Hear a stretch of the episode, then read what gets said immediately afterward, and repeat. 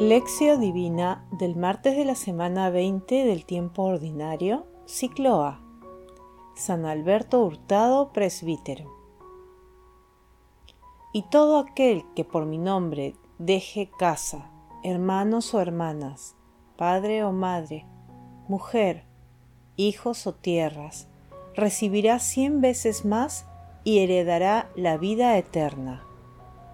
Mateo 19, versículo 29.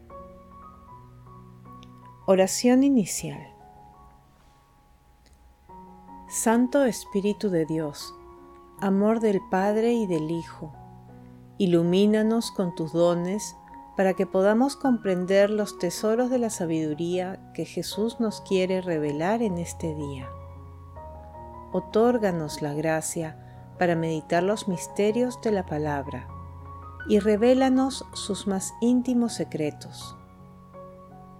Madre Santísima, intercede ante la Santísima Trinidad por nuestra petición. Ave María Purísima, sin pecado concebida. Lectura. Lectura del Santo Evangelio según San Mateo, capítulo 19, versículos del 23 al 30. En aquel tiempo Jesús dijo a sus discípulos, Les aseguro que difícilmente entrará un rico en el reino de los cielos. Lo repito, más fácil le es a un camello pasar por el ojo de una aguja que a un rico entrar en el reino de Dios. Al oírlo, los discípulos quedaron muy sorprendidos y dijeron, Entonces, ¿quién puede salvarse? Jesús, mirándolos fijamente, les dijo, Para los hombres es imposible, pero para Dios todo es posible.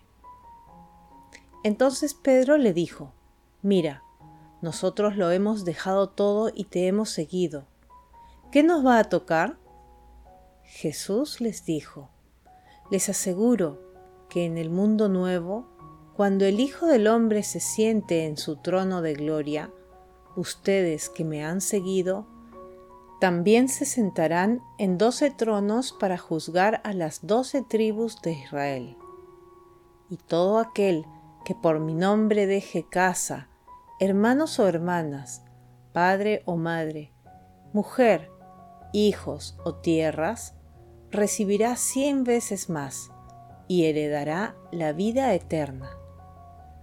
Muchos primeros serán los últimos, y muchos últimos serán primeros. Palabra del Señor. Gloria a ti, Señor Jesús.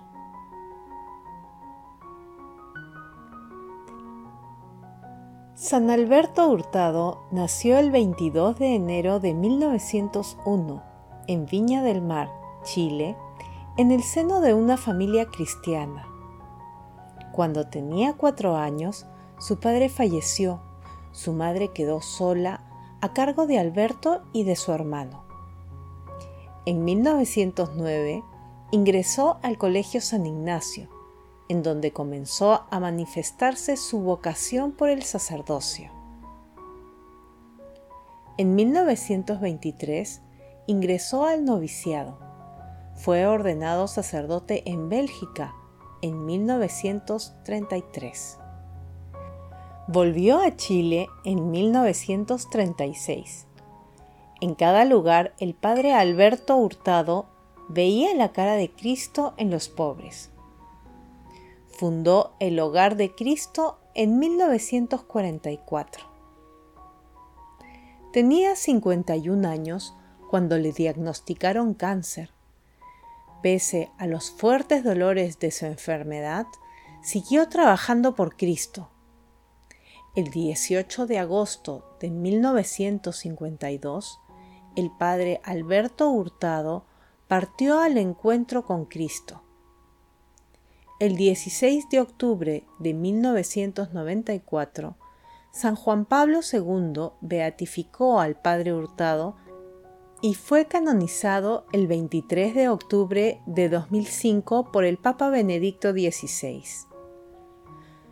En la mención dedicada a la vida del Padre Hurtado durante la misa de canonización de cinco nuevos santos, el Papa hizo notar cómo el programa de vida de San Alberto Hurtado fue la síntesis de amarás a Dios con todo tu corazón y a tu prójimo como a ti mismo. Hoy culminamos la meditación del pasaje evangélico referido al joven rico, que se extiende desde el versículo 16 hasta el 30 en el capítulo 19 de Mateo. Hoy meditamos los versículos del 23 al 30. Ayer meditamos los versículos 16 al 22. Recomendamos la lectura completa de este pasaje. Recordemos que en la lectura de ayer, el mandamiento más grande que Jesús le indicó al joven rico fue, si quieres ser perfecto, vende lo que tienes y da el dinero a los pobres, y así tendrás un tesoro en el cielo. Y luego, ven y sígueme. El reparo del joven rico a vender sus bienes materiales permite a Jesús comunicar una enseñanza respecto al apego a las riquezas materiales de este mundo y no a la gloria de vida eterna. Nadie puede merecer la vida eterna manteniendo su corazón apegado a las riquezas perecederas. Finalmente, Jesús describe las características del nuevo mundo para los apóstoles que dejaron todo para seguirlo. Su promesa se amplía a todos los que hayan abandonado todo por su causa y en definitiva a todos los creyentes. El premio es seguro y mucho mayor que el que uno pueda imaginar. Es la sublime gratitud, aunque en el reino de Dios nadie tiene asegurado definitivamente un puesto. Los doce tronos de gloria no son otra cosa que la exigente tarea de la Iglesia de servir y animar al pueblo de Dios en su camino hacia el reino. Meditación Queridos hermanos, ¿cuál es el mensaje que Jesús nos transmite el día de hoy a través de su palabra? El apego a los bienes materiales es un serio obstáculo para seguir a nuestro Señor Jesucristo ya que va despertando la codicia y el egoísmo. Por ello, siempre debemos estar atentos a la forma como usamos los bienes materiales, si realizamos gastos superfluos y si tenemos desapego a ellos. Como meditamos ayer, ¿cuántas veces nuestro Señor Jesucristo pasa a nuestro lado y no lo advertimos porque la atención de nuestro corazón está en cosas pasajeras?